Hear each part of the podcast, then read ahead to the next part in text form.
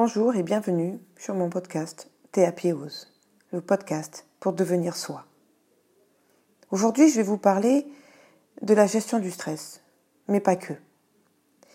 Tout d'abord, encore une fois, je vous explique que je suis coach, thérapeute, et que chaque patient, je le vois comme un athlète en devenir, avec des capacités et des envies et des objectifs à atteindre. C'est pour ça que je vous donne à travers ce podcast ma façon d'aider les gens, de les motiver, de leur permettre de se dépasser et puis d'atteindre ce qu'ils ont envie dans leur vie, dans tous les domaines possibles et inimaginables.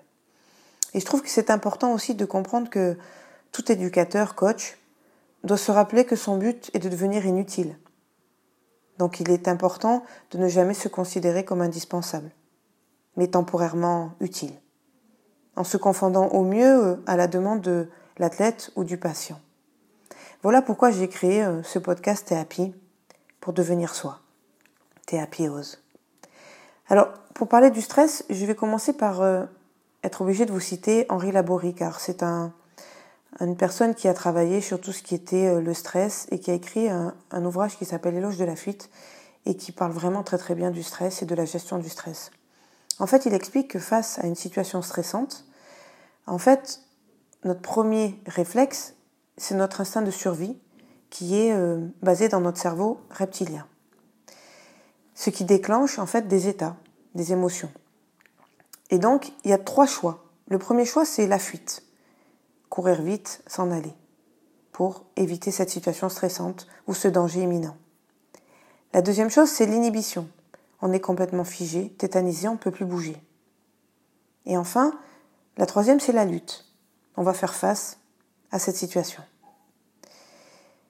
Donc ensuite, il entre en action notre cerveau limbique, celui qui est le centre des émotions.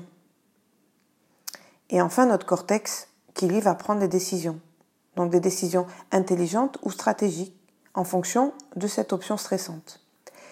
Pour vous montrer un exemple concret, vous l'expliquer, quand on est athlète, par exemple, et qu'on se retrouve en finale des championnats du monde, forcément on a du stress. Car on sait que tout se joue sur ce dernier combat à ce moment-là et que si on échoue, eh ben en fait on a tout raté. Mais on oublie de penser que avant d'arriver en finale, on a eu des combats où on a été obligé de franchir des paliers et que ces paliers on les a atteints et réussis. Et que même si on arrive en finale et qu'on termine deuxième, malgré tout, on est deuxième sur plusieurs athlètes qui étaient présents. En karaté, par exemple, à mon époque, euh, lors des compétitions, on était à peu près une soixantaine sur un championnat du monde. Donc si on est deuxième sur 60, c'est quand même vachement bien. Mais effectivement, en tant qu'athlète et sportif de haut niveau, eh bien en fait, on vise l'excellence et on veut uniquement le titre de champion du monde. Et des fois même, on est plus apprécié et plus reconnu en étant troisième, puisqu'en fait, on a perdu et on a fini sur notre dernier combat sur une victoire, que de perdre la finale. Donc encore une fois, c'est important de prendre conscience que en arrivant au plus haut niveau, avant vous avez franchi des étapes et des caps et que cela et ces caps, ils sont tout aussi importants que le dernier moment qui va se passer pour atteindre le haut du panier ou être sur la première place. Donc c'est important de comprendre qu'à ce niveau-là, quand vous devez prendre une décision et que ce stress arrive, vous êtes dans une situation où il y a un enjeu majeur pour vous qui va vous permettre soit de changer quelque chose, d'atteindre quelque chose. Donc c'est quand même une vision globale. On va voir quelque chose qui va être nouveau, enrichissant, et que si on réussit, il y a encore d'autres portes qui vont s'ouvrir. Et eh bien en fait, à ce moment-là, il faut simplement essayer de relativiser. Alors je sais que c'est pas facile, parce que le stress, il peut être positif. Ça peut être quelque chose qui va vous donner la force d'aller encore plus loin, encore plus fort, encore plus vite, de vous dépasser, de vous surpasser. Et puis il y a ce stress qui vous tétanise, qui vous angoisse, qui vous fait paniquer, qui vous fait douter. Et celui-là, c'est le mauvais stress. Mais le bon stress, quand il est canalisé, eh bien, soyez-en certains, il va vous donner encore plus de force, plus d'énergie, et forcément, la réussite sera pas loin. Donc, essayez, quand vous êtes dans une situation stressante, premièrement, de respirer. Tout simplement pour retrouver une respiration lente et régulière qui va permettre au corps de se détendre et qui va forcément impacter votre esprit qui va lui aussi se détendre et se relâcher. La deuxième chose, c'est en amont, avant d'arriver à cette finale des championnats du monde, il a fallu que je visualise cette compétition. Donc à vous aussi, vous avez un entretien, vous avez, euh, je ne sais pas moi, une prise de décision à prendre, euh, euh, aller vendre quelque chose, une idée, un concept à quelqu'un, eh bien en amont, visualisez toutes ces choses. Mettez-vous en situation mentale en visualisant ces choses. Donc vous fermez les yeux.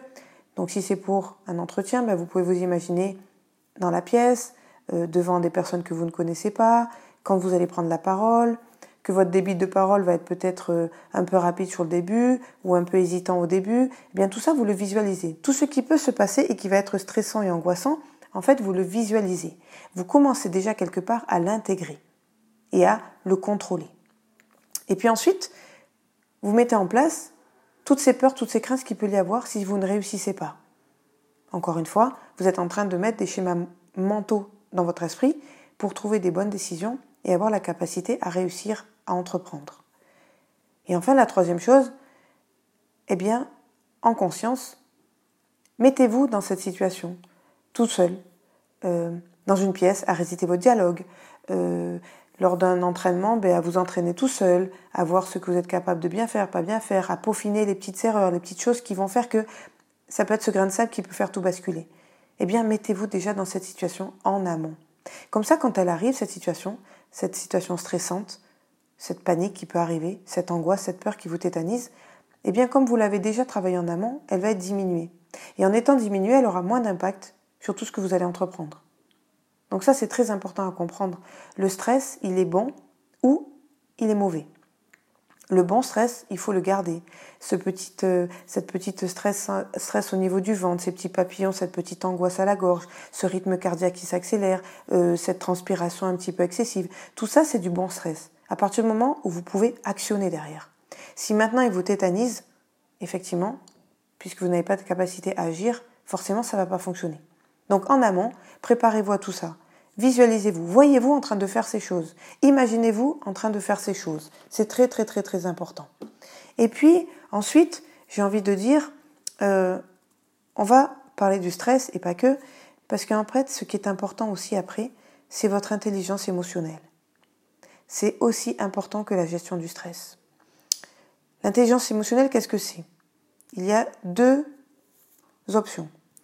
On va parler de l'empathie c'est votre capacité à vous mettre à la place des autres, à ressentir ce que les autres peuvent vous faire ressentir, cette capacité à vous mettre à la place de l'autre. Et puis, il y a, toujours dans l'intelligence émotionnelle, cette attitude à se connaître soi-même. Et c'est ça le plus important. C'est très important de pouvoir se mettre à la place des gens pour les comprendre, mais il faut surtout se connaître soi-même pour pouvoir avancer. Et ça, encore une fois, il va y avoir quatre démarches à faire. Quatre choses, quatre euh, apprentissages qui vont vous permettre après de vous connaître davantage, donc de gérer mieux votre stress, donc de plus de réussite. La première des choses, c'est analyser. Toujours analyser votre situation. Analyser le pourquoi de ce que vous allez faire et comment vous allez le faire. J'analyse pour pouvoir maîtriser. Ensuite, je prépare je prépare et j'organise tout ce que je vais avoir besoin de faire pour cette réussite. Enfin, j'évalue. J'évalue le résultat ou le non-résultat en fonction de comment ça peut se produire. Mais j'analyse, je prépare et j'évalue tous les choix possibles. Et enfin, la dernière chose, il faut agir. Encore une fois, si vous n'agissez pas, si vous n'osez pas, si vous n'avancez pas, ben vous restez au point mort et rien ne se passe. Il est préférable d'agir d'actionner et de faire et de ne pas réussir. Ça sera toujours un acquis, quelque chose qui vous permettra de rebondir et de dire je ne referai pas de cette manière, je vais essayer d'une autre façon et cette fois-ci je vais réussir. Et quand bien même ça ne réussit pas au bout de la deuxième fois, ben vous continuez et vous entreprenez toujours pour réussir. L'important sur cette gestion du stress, mais pas que, c'est vraiment de comprendre que on a tous ce stress en nous. Du grand champion à la personne qui commence. C'est indispensable pour pouvoir atteindre un objectif et mettre du cœur à ce que vous faites. Mais après, une fois que ce stress est là, plutôt que de le garder qui vous tétanise, analysez-le, préparez-le, évaluez et agissez en fonction. Si vous n'aimez pas prendre la prise de parole en public et que par exemple vous vous sentez euh, un peu démuni quand vous êtes toute seule face à un pupitre, eh bien dans ces cas-là, pourquoi pas vous permettre avec un écran d'avoir un support visuel. Comme ça, les gens vont attirer l'attention sur ce support visuel, ils vont peut-être moins vous regarder et ça vous stressera moins. Pour un athlète, il a peut-être euh, euh, une peur euh, avant de commencer sa compétition. Eh bien, en amont, plutôt que de s'isoler, de se rester seul, il peut mettre une musique qui lui fait du bien, qui va le, le détendre, l'apaiser, et après, retirer cette musique en ayant cet état un petit peu de détente et baser sa concentration et partir faire son match ou faire sa, compétition plus sereinement. Voilà, le stress, il ne faut pas se dire je n'en veux pas, je n'en veux plus. Si vous n'avez pas de stress et que vous n'avez pas d'objectif et que vous mettez pas de sens à ce que vous faites. À partir du moment où je veux réussir quelque chose, j'ai du stress, c'est complètement logique.